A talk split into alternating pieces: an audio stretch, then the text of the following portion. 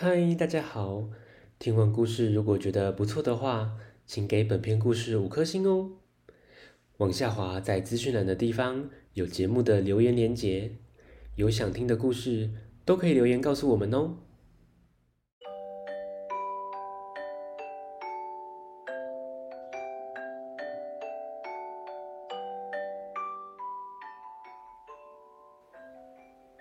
来来来，听故事，欢迎收听大肚鱼说故事。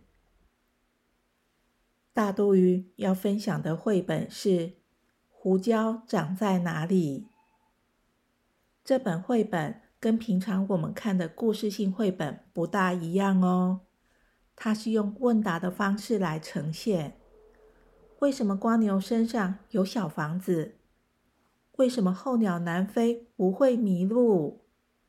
小朋友的想象力都很丰富哎，我们来听听这群孩子是怎么回答的。Are you ready? Go！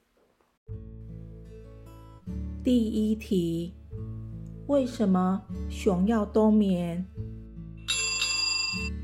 因为天气太冷了，它们没有厚外套可以穿。不是，不是，熊在冬天很难找到食物，所以秋天一到就开始拼命的吃，把自己吃得胖胖的，然后在洞里睡觉，度过寒冷的冬天。第二题，为什么瓜牛把房子背在身上？因为他们喜欢露营。不是啦，瓜牛的房子是用来保护它，可以遮风避雨，可以躲避敌人的攻击，也可以挡住太阳的照射，避免变得干巴巴的。第三题，为什么海水是咸的？因为有一位船长在横渡海洋的时候。把盐通通撒进海里了。滴滴，答错了。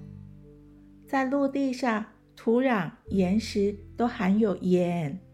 随着雨水、溪水和河水不断的冲刷，藏在里面的盐分被河流带进海洋里了。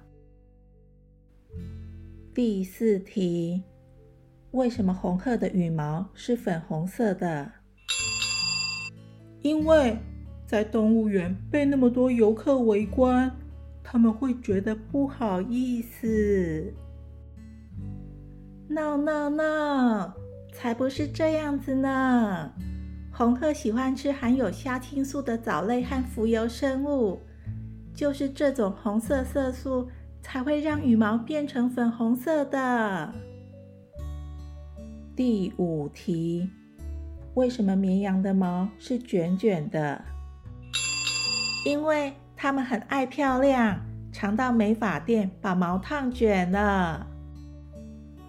不对了，绵羊的毛天生就是自然卷，卷卷的毛细细长长的，而且很多，加上绵羊的皮很厚，这样它就可以保持温暖。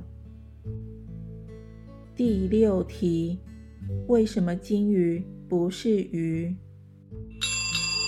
因为它们太胖了，没有一个水族箱可以装得下。才怪！大部分的鱼都是生下一大堆的卵，但是金鱼妈妈却是直接把小金鱼生下来。金鱼宝宝是喝妈妈的奶水长大的。所以它们是哺乳类动物。最后一题：为什么每年秋天候鸟南飞的时候不会迷路？因为它们的嘴上绑着一个指南针。Bingo！答对了。候鸟的嘴巴和眼睛里面真的有一种类似指南针的东西。这帮助他们在飞行时能够找出正确的方向。另外，候鸟也会借助太阳和星星来辨别方位。咦，小朋友，胡椒到底长在哪里呀？有个小朋友说在胡椒园里，另一个小朋友说就在那里，辣辣的那里呀。答案是什么呢？赶快去找书看。故事结束，谢谢大家的收听，我们下次见，拜拜。